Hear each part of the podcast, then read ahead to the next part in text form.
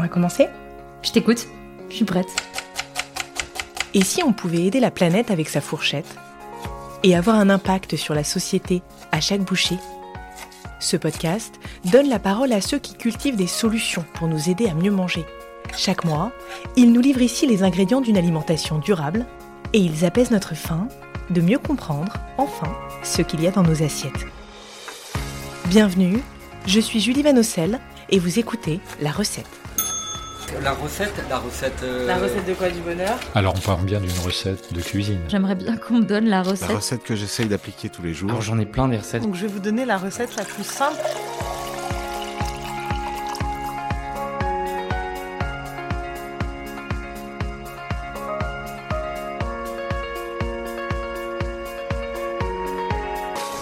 Est-ce que vous êtes déjà venu manger chez nous? Est-ce que vous êtes locavore?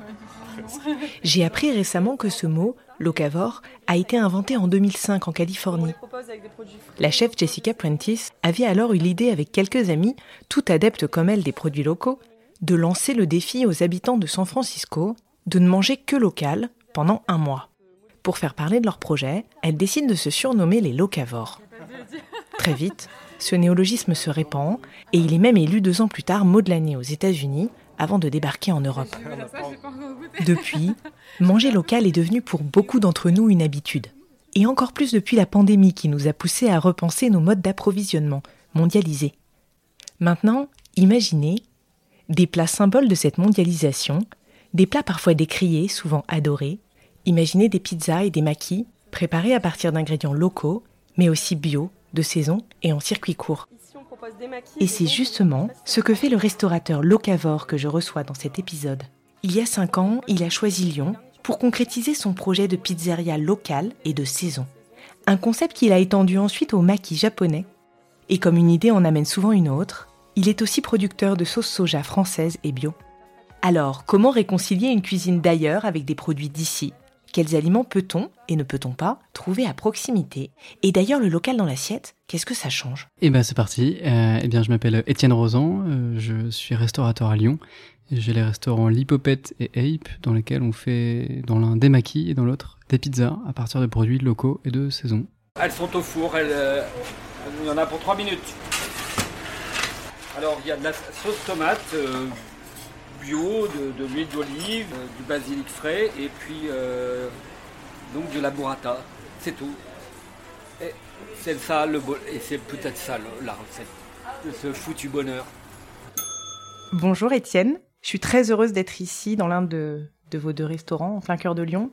Juste en face euh, de la rue se trouve un restaurant de sushi. Ici nous sommes dans une pizzeria. Des sushis, des pizzas, ce sont des plats emblématiques parmi les plus consommés partout dans le monde et qui sont souvent associés à la fast-food. Alors pourquoi ce choix et qu'est-ce qui fait votre différence? Bonjour Julie, merci pour, euh, pour cette invitation.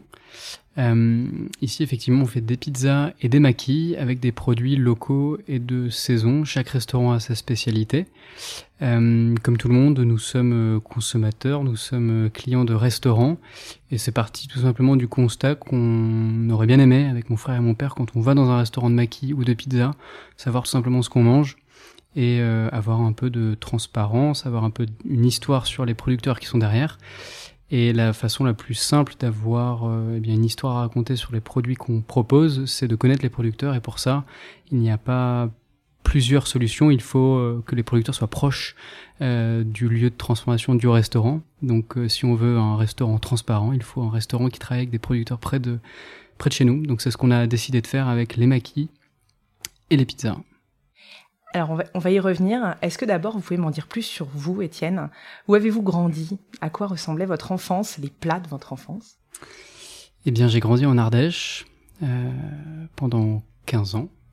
Les 15 premières années de ma vie, c'était en Ardèche. Donc, c'est là où j'ai appris la, culture potagère avec mon grand-père. J'ai appris la, cuisine avec plutôt mes grands-mères et mon père. Et euh, donc, moi, j'ai grandi au milieu des champs, dans un petit village d'Ardèche du Nord. Donc, euh, pas du tout l'Ardèche très touristique du Sud, mais l'Ardèche plutôt vallonnée, plein de châtaigniers, où il y a vraiment de quoi faire de la belle culture potagère. Et euh, bon, il y a toujours eu très tôt du coup un goût pour les produits de qualité en circuit court. Donc ouvrir un restaurant à Lyon avec l'idée de, de faire dans le local, de faire dans le respect des saisons, c'était très évident. Et heureusement, je constate que de plus en plus de restaurateurs de la nouvelle génération pour eux aussi, c'est une idée assez évidente de faire en circuit court, local et de saison, donc c'est très rassurant, même si malheureusement il reste très minoritaire. Du coup, quel a été votre parcours? Est-ce que vous avez un parcours de, de restaurateur? Alors non, pas du tout restaurateur, plutôt très entrepreneurial et assez scolaire. Euh, j'ai décidé de faire beaucoup d'études puisque quand j'avais 14 ans avec mon frère, on a commencé à faire de l'entrepreneuriat, organisation de festivals de musique dans notre euh, maison ardéchoise. C'est un projet qui était très formateur, euh, passionnant, humainement incroyable, mais qui s'est soldé par un, on peut le dire, plutôt un échec financier. Et à la suite de ça, donc j'avais 17 ans quand ça s'est terminé, je me suis dit qu'il fallait absolument que je me forme euh, et que voilà, je sois un peu plus légitime pour entreprendre à nouveau. Donc là, j'ai décidé de faire le parcours euh, classe préparatoire ENS, ensuite l'école de commerce, le M Lyon. Donc ça a toujours été des études très euh, avec beaucoup de compétitions, beaucoup de concours, et j'étais très là-dedans. Et je pense que j'étais dans une, un moment dans ma vie où ça m'allait très bien d'être dans un, circuit un peu tout tracé. Et à la fin de l'EM Lyon, je me suis dit qu'en fait, ça ne me convenait pas du tout de faire comme mes petits camarades de classe euh, d'aller faire du conseil, d'aller travailler en banque, d'aller faire des choses comme ça, qui sont des choses qui sont euh, ben, très intéressantes quand même, mais il se trouve que moi ça me parlait pas du tout. Euh, moi j'avais besoin de faire des choses avec mes mains, j'avais besoin d'être dans l'action, j'avais besoin d'être dans l'humain, j'avais besoin d'être euh, aussi un peu capitaine de mon destin entrepreneurial. Et moi mon ambition elle s'est tout de suite portée sur essayer de faire un restaurant et autour d'un produit que tout le monde connaît, parce que moi n'étant pas issu de de l'école hôtelière, je sais pas faire autre chose que de la pizza. Et alors, comment comment on fait pour euh, pour faire une pizza euh, locale Comment on fait pour faire des euh, des maquis locaux? Parce qu'a priori, quand on pense quand on pense sushi, on pense saumon, avocat, gingembre, soja. La pizza, ça, ça, on a besoin de tomates, de mozzarella. La tomate, on n'en trouve pas toute l'année, en tout cas quand on respecte la, la saisonnalité du produit. la mozzarella, c'est plutôt d'origine italienne. Euh, S'approvisionner en local, pour vous, j'imagine que c'est un sacré challenge. Euh, comment vous faites ça? Oui, en effet, c'est un challenge euh, j'ai jamais douté. Euh, mais pour autant, ça a toujours été très intellectualisé le fait que c'était possible de faire une pizza à partir de produits locaux et de saison. Et idem pour le maquis. Le maquis, je crois que deux mois avant l'ouverture, j'avais jamais encore tout à fait fait de maquis. Et l'idée qu'il était possible de faire un maquis euh, avec un riz de Camargue français, avec de la truite française et avec euh, des algues de Bretagne. Dans ma tête, c'était évident que c'était possible, mais je l'avais jamais vraiment vérifié par mes propres moyens. Euh, mais j'ai toujours eu la foi. Je pense pas que c'est comme si j'avais eu vraiment la foi dans le, dans le terroir français et dans sa capacité à nous apporter tout ce dont on avait besoin pour faire tous ces plats très exotiques. Et je crois que c'est vraiment une question de volonté. On peut tout faire en France. On a un terroir qui est extrêmement riche. Et avec ça, on peut faire toutes les cuisines les plus exotiques. Là, on a des producteurs qui sont capables de nous faire du gingembre dans, le, dans la Drôme, de la citronnelle en Ardèche. Euh, on est capable d'avoir du miso en Bourgogne grâce à un monsieur qui s'appelle Hervé qui a sa fabrique de miso en Bourgogne. Donc le miso, c'est un ingrédient indispensable pour faire une cuisine euh, japonaise. Donc vraiment, il y a tout pour. Après, il faut juste avoir envie de se donner ces moyens-là et accepter aussi ben, de gagner moins d'argent, moins vite, quoi. Euh, et c'est ça la, la, vraie question. Ça demande de la patience de, de, fonctionner comme ça. Mais en tout cas, moi, je trouve ça passionnant et c'est ce qui fait qu'aujourd'hui, je suis, absolument mais ravi de faire ce que je fais.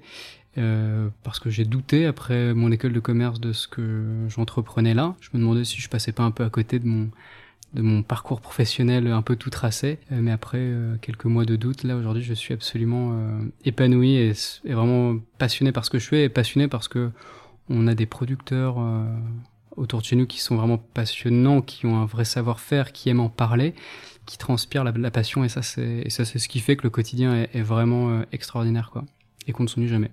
Vous faites du, du, des, des, maquis, pardon, sans saumon, parce que vous avez dit truite. Oui. Ah oui, en effet, le, le, je crois que beaucoup de, beaucoup de Français aujourd'hui savent que le saumon, c'est, c'est un carnage écologique, c'est un carnage sanitaire, et, euh, et personne n'a envie de cautionner ça et pour autant euh, il y a beaucoup de chaînes qui continuent à utiliser ce, ces produits-là.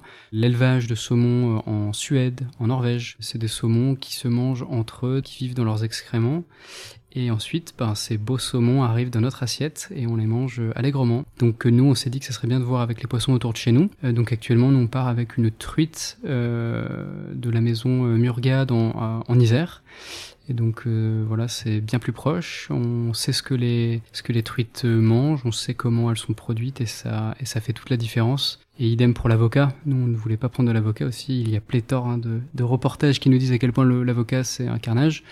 Euh, drame social, drame écologique. Euh, il y a aucune, enfin, il y a toutes les raisons pour ne plus en manger. Pour autant, les avocats de toast, les, euh, les restos à avocats euh, ouvrent à Lyon, là notamment, pour ne pas le citer, mais il y a un restaurant qui vient d'ouvrir, qui est, qui est, sa carte est construite autour de l'avocat. C'est une aberration écologique.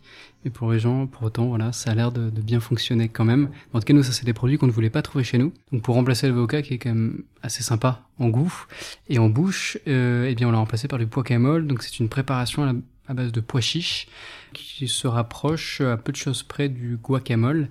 Euh, donc, cette petite préparation à partir d'avocat. Sauf que là, du coup, c'est pois chiches en base. On met un peu d'huile d'olive, du sel, euh, du gingembre, euh, de la Drôme, des citrons du sud de la France quand c'est possible. Ça, ça fait partie des petites choses aussi qu'on s'octroie, c'est que on peut aller le chercher un petit peu plus loin, comme ça reste très marginal dans notre de notre bah, de notre utilisation. mais voilà, ce guacamole, du coup, il se rapproche en beaucoup de points de notre, enfin du guacamole, donc c'est assez assez bluffant.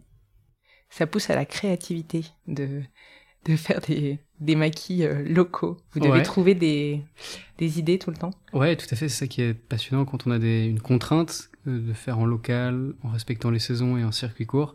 C'est que du coup, ça nous pousse à, à trouver des solutions. Et moi, c'est l'entrepreneuriat que j'aime bien. Ça, euh, on, se- on se fixe des barrières, des limites qui nous semblent justes, euh, et ça nous pousse à être créatifs. C'est vrai que les, les limites, ça, ça permet d'être très créatif. Ça, j'aime, euh, beaucoup. Ouais. Et alors, vous faites comment pour les pizzas? Et pour les pizzas, alors c'est là je dirais que c'est là où, l'idée de notre restaurant est la plus aboutie. Euh, pour l'hypopète, on a encore quelques petites difficultés à faire Rhône-Alpin, ça c'est clair, et à faire euh, français. L'hypopète, c'est des sushis, hein, c'est ça? Oui, tout à fait. L'hypopète, c'est les sushis, et le restaurant Ape euh, pour hiver, automne, printemps, été, l'acronyme des quatre saisons, pas dans l'ordre. Euh, ça, c'est notre restaurant de pizza. Et lui, il est vraiment à 95% Rhône-Alpin, puisqu'on trouve, euh, pour les ingrédients principaux, on trouve la farine dans l'Ain. Le fromage, il vient euh, euh, d'un lait euh, qui vient du Vercors, de la, de la Chartreuse et des Beldon. Euh, et bien, ce, lait, il est transformé en- en mozzarella. Et pour ce qui est du coulis de tomate, euh, donc c'est un coulis de tomate qui est bio, français, qui est un tout petit peu au sud euh, de, la, de la région Rhône-Alpes. Enfin, c'est toute la vallée du Rhône qui nous fournit ces tomates-là. Euh, donc on arrive en tout cas à avoir une base euh, totalement, enfin quasi totalement Rhône-Alpine, française, biologique. Et, toute l'année, le coulis de tomate, par exemple, lui, du coup, il est récolté en saison, donc principalement en juillet-août. Euh, euh, et ensuite, il est euh, conditionné dans des contenants de 2 kilos qui nous permettent bah, d'utiliser effectivement le coulis de tomate l'hiver, euh, mais avec des tomates qui ont été récoltées quand il fallait. Ça, ça fait toute la différence, quoi. Et vous avez, euh, vous avez aussi euh, de la viande euh, pour les pizzas, le jambon, vous approvisionnez où? Oui, tout à fait. Bah, là, ça reste une fois de plus très Rhône-Alpin. On a déjà un collectif qui s'appelle Agrise et qui nous permet d'avoir des, super légumes en, agroécologie de la région Rhône-Alpes. Là, donc, c'est une bonne vertu du circuit court. C'est Agrise, avec ses camions, passe dans les différentes exploitations, rassemble tout et ensuite dispatche aux différents restaurants lyonnais. C'est vrai qu'avec le circuit court, l'inconvénient qu'on peut avoir, c'est si chaque producteur livre indépendamment chacun de ses clients, au final, l'empreinte carbone, elle est au final assez élevée. Du coup, c'est rationalisé euh, et ça permet ben, d'avoir de, bah, de faire du circuit court très euh, très bien pensé et très neutre d'un point de vue euh, carbone. Et pour ce qui est de la charcuterie, elle vient de Ample Pluie, euh, de la GAEC de Montcharvet. Donc c'est un monsieur qui s'appelle Fred et qui euh, élève donc ses porcs et les transforme ensuite euh, ben, en différentes charcuteries et viandes. Il n'y a pas de sel nitrité utilisé pour ces charcuteries là. C'est pour ça qu'elles sont pas de la couleur, pas du rose emblématique de chez Fleur et Michon. Mais voilà, c'est un rose qui est très pâle, très gris. Mais c'est ça le vrai jambon. Et il fait des charcuteries exceptionnelles. Euh, Vous les connaissez bien, j'ai l'impression. on, s'appelle, on se connaît, on visite leur exploitation. C'est ça tout l'intérêt du circuit court. C'est ce qui fait aussi que ça prend du temps. Et c'est ce qui fait aussi qu'on trouve ça euh, passionnant. Mais euh, ça, c'est le travail le plus long. Nous, en tout cas, dans la construction de nos restaurants, la plus grande difficulté, au-delà de trouver le bon local, le personnel, les financements, euh, la motivation, bah, c'est de trouver euh, les producteurs. Et ça, c'était le plus gros du, du travail. Ouais. Et comment vous faites? Vous vous imposez un, euh, un secteur euh, géographique, euh, un nombre de kilomètres euh, Local, ça veut dire quoi?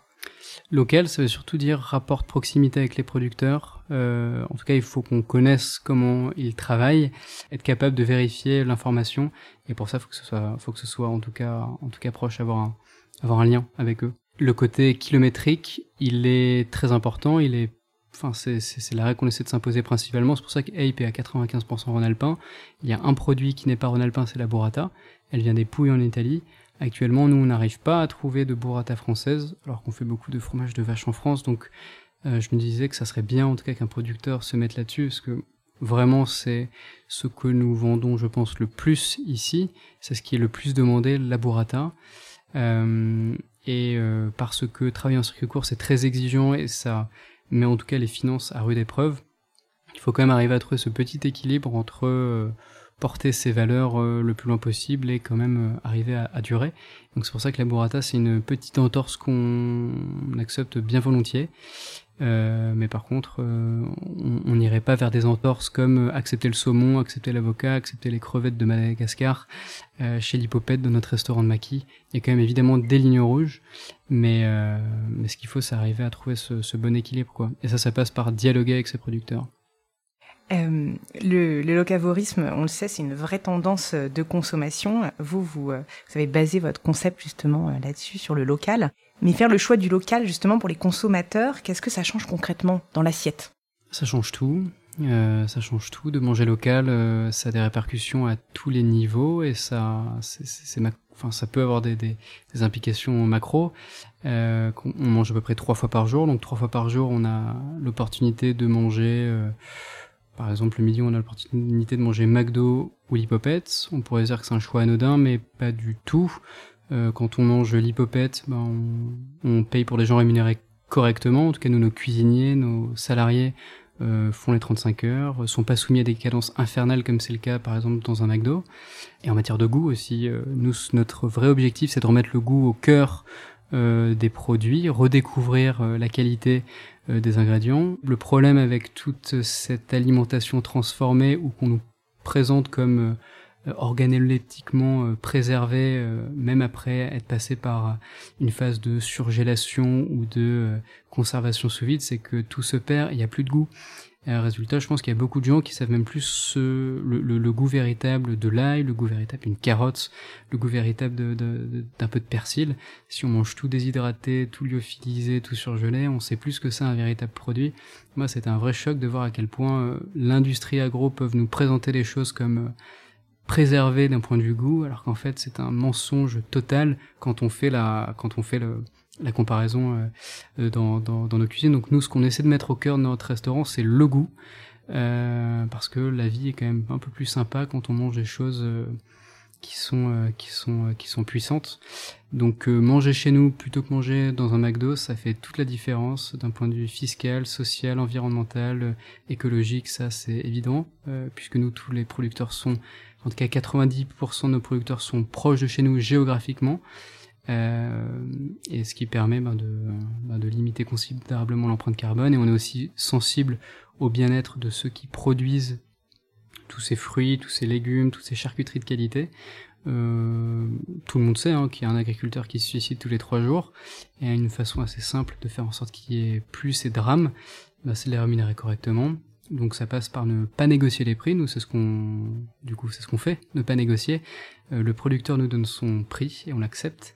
Euh, si on fonctionne vraiment en circuit court sans intermédiaire et avec des producteurs qui comprennent vraiment l'intérêt du circuit court, en général, les prix sont très intéressants, euh, bien moins chers que dans l'industrie agroalimentaire. Après, il y a certains producteurs qui essaient justement de rattraper le fait de de se faire spolier leur marge par l'industrie agroalimentaire en justement en proposant des prix très élevés en circuit court. C'est un peu dommage, mais je peux comprendre pourquoi ils le font. En tout cas, certains, comme c'est le cas de la GAEC de Montcharvet, qui font une qualité extraordinaire et qui pour autant ont des prix très compétitifs. Enfin, ça, ça prouve que le circuit court, pour les restaurateurs, ça a du sens économiquement, quoi. Justement, sur le prix, c'est très, c'est très intéressant parce que souvent, euh, manger local, manger de qualité, euh, souvent on dit que c'est plus cher. Mmh.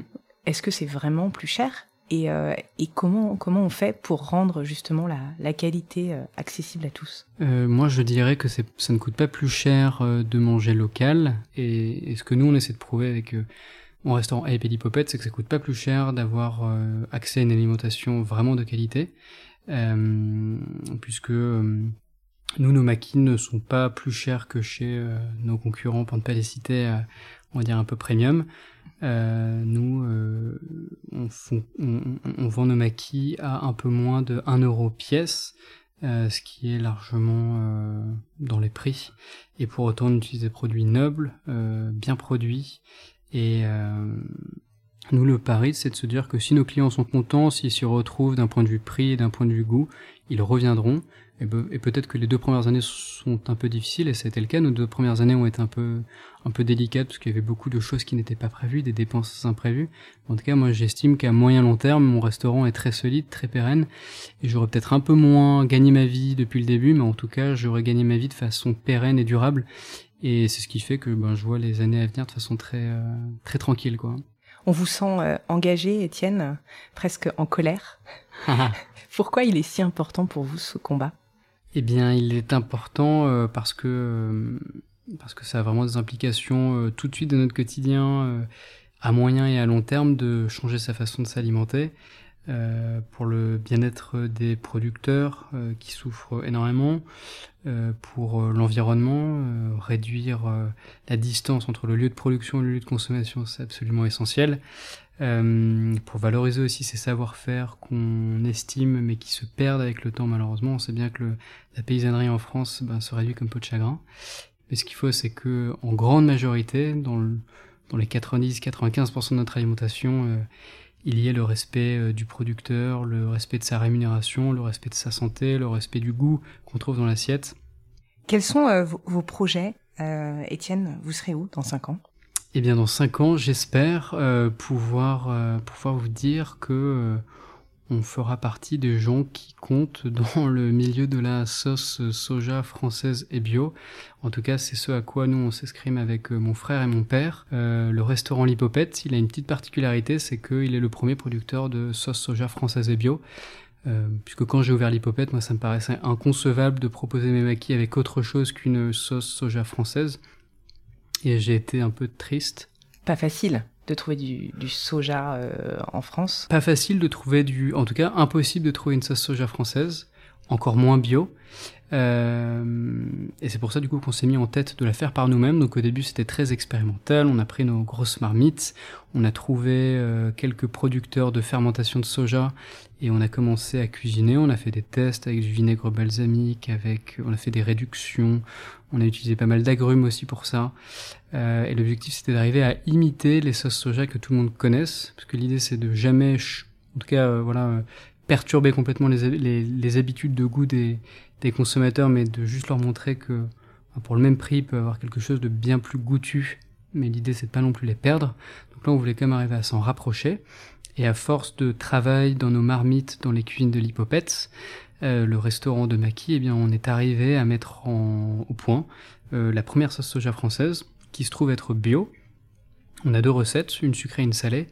Et aujourd'hui, euh, notre travail, c'est ben, de continuer à, développer euh, doucement mais sûrement nos restaurants et aussi de développer ces sauces soja là euh, en les proposant dans des épiceries de qualité, dans des restaurants de qualité, en tout cas des gens qui sont touchés par notre démarche de vouloir proposer la première sauce soja française et bio. Avant d'ouvrir mon restaurant de maquis ça me paraissait euh, impossible de faire du soja français, en tout cas une sauce soja française. Et en m'intéressant à la question, je me suis rendu compte que la France euh, bah, beaucoup d'atouts euh, d'un point de vue agricole, euh, puisque on est le 17e producteur mondial de soja. On fait beaucoup de riz, on fait beaucoup de sel de qualité, on fait beaucoup de sucre de qualité. Et donc on a tous les ingrédients en fait pour faire une sauce soja française et bio. et je m'interroge pourquoi ça n'a pas été fait plus tôt? Pourtant Arnaud Montebourg, ça fait quelques années qu'il nous dit que que, que le Made in France à la cote. Donc je m'interroge, mais en tout cas, euh, nous on est les premiers à faire ce qu'on fait. On est très heureux et on va essayer de pousser très fort pour euh, bah, que chacun puisse manger un peu plus de sauce soja lipopette et un petit peu moins de sauce soja Kikoman. Toutes ces sauces Kikoman, Suzy et autres. On a goûté beaucoup de sauce soja du coup dans, dans le cadre du développement de notre sauce à nous. Et on s'est rendu compte que euh, leur sauce soja, ce n'était que du sel, que de l'eau, et un petit peu de soja euh, pour donner quand même un petit peu de goût. Euh, Et ça, c'est pour les sauces les mieux faites, mais pour les, autres, c'est des colorants euh, et c'est des, euh, bah, c'est des ersatz, quoi. Donc, euh, en tout cas, il n'y a rien de très traditionnel dans les sauces soja qu'on trouve dans nos supermarchés et qui coûtent quand même assez cher. Il vient d'où en fait euh, ce soja français? Parce que euh, souvent le soja qu'on consomme, euh, on sait qu'il il vient plutôt de l'autre bout du monde. Euh, Vous dites qu'on est le 17e producteur de soja dans le monde. C'est super intéressant. Euh, moi j'ai entendu dire que le, le soja français était plus destiné à l'alimentation des animaux. Oui, que- c'est très vrai. Effectivement, le, le, le- le soja actuellement, il est utilisé par quelques producteurs de tofu en France. Euh, donc ça, c'est très intéressant.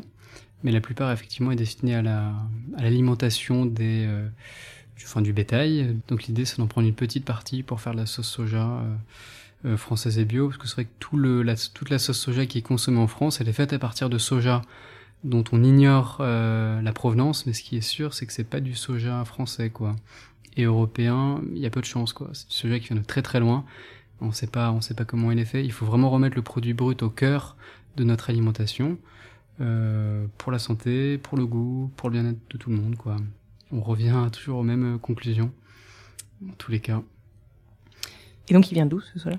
Alors le, le, le soja effectivement vient euh, département de, de la Charente et euh, du Rhône. Euh, et l'idée, bah, ça va être d'aller un peu explorer tous les différents départements où on fait du soja pour, euh, en tout cas pour euh, voilà, aller encore plus loin dans ce travail fait sur le sourcing du, euh, du soja. Quoi. On a aussi du riz euh, qui est utilisé dans les sauces soja. C'est une fermentation de soja et de riz. C'est pour ça que notre sauce soja est plus claire que les sauces soja traditionnelles, qui elles sont faites avec du soja et du blé. Et c'est le blé qui donne cette couleur euh, noire, mythique. Hyper intéressant. Il y a d'autres choses comme ça que, que vous voulez nous apprendre? Les fun facts sur la sauce soja, euh, non, au- au-delà du fait que la sauce soja qu'on consomme en général dans nos supermarchés, c'est les pires matières premières euh, et les pires taux de sel euh, utilisés, euh, malheureusement. Enfin, c'est que des tristes anecdotes, malheureusement, sur la sauce soja. Donc, euh, en tout cas, voilà, il y a, y a tout pour faire euh, des choses très exotiques avec des produits français. Et ça, c'est le cœur de mon projet avec mon frère et mon père. C'est pour ça que Ape, pizza locale est de saison. C'est pour ça que l'Hippopète, Maki local est de saison.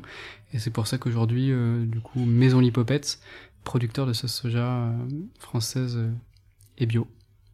Il y a plein de choses à faire. Moi, ce que j'aimerais bien faire peut-être un jour, c'est aussi un, un tacos, euh, donc très- vraiment à la mexicaine, mais avec euh, du maïs français euh, et tous les ingrédients qu'on met dans un tacos euh, qui sont euh, sans problème trouvables en France, quoi. Sans avocat, Sans avocat, avec du camol. absolument. Dernière question, Étienne. Ce podcast s'appelle La recette. Ça évoque quoi? Pour vous la recette Ce serait quoi votre recette à vous? Celle que vous auriez voulu qu'on vous donne peut-être ou celle que vous voulez donner? À ceux qui nous écoutent Ma recette, euh, à moi en tout cas, je dirais, et c'est ce que j'ai vraiment appris avec euh, ces cinq années-là, essayer de porter ben, voilà, euh, l'idée de faire des restaurants à partir de produits locaux, de saison en circuit court, et faire en sorte que tout le monde s'y retrouve à tous les niveaux. Les producteurs de fruits et légumes et de charcuterie, nos collaborateurs, ceux qui font la cuisine au quotidien, et les clients, ceux qui mangent aussi au quotidien, c'est d'aimer la, c'est vraiment d'apprendre à aimer la patience. Nous, en tout cas, notre restaurant Ape et ils ont mis beaucoup de temps à trouver leur modèle. Dès le début, ils étaient ambitieux, en tout cas là-dessus. Euh, mais je dirais vraiment que c'est avec le temps qu'on apprend, nous, à mieux fonctionner avec nos producteurs, mieux fonctionner avec ce circuit court qui est quand même très exigeant, qui demande beaucoup plus de travail que n'importe quel autre fonctionnement de restaurant. Donc faut aimer, euh, voilà, faut aimer que les choses prennent du temps à arriver, un peu comme un producteur qui aimerait, euh, voilà, qui prend le plaisir aussi à voir ses, ses légumes pousser et à, et à faire la récolte à un moment ou à un autre. Nous, on est en train de récolter en tout cas les, les, les belles graines qu'on a semées il y a cinq ans. Merci beaucoup Étienne. Euh, je vous souhaite euh, bonne continuation, plein de succès dans vos projets. Merci Julie pour l'invitation et à bientôt. Merci pour votre écoute. La recette est un podcast indépendant, alors si vous voulez le soutenir, n'hésitez pas à laisser un commentaire ou à vous abonner sur votre plateforme d'écoute préférée pour être notifié des prochains épisodes. Et surtout, si vous avez aimé celui-ci, parlez-en autour de vous, cela permettra de faire connaître le podcast. Merci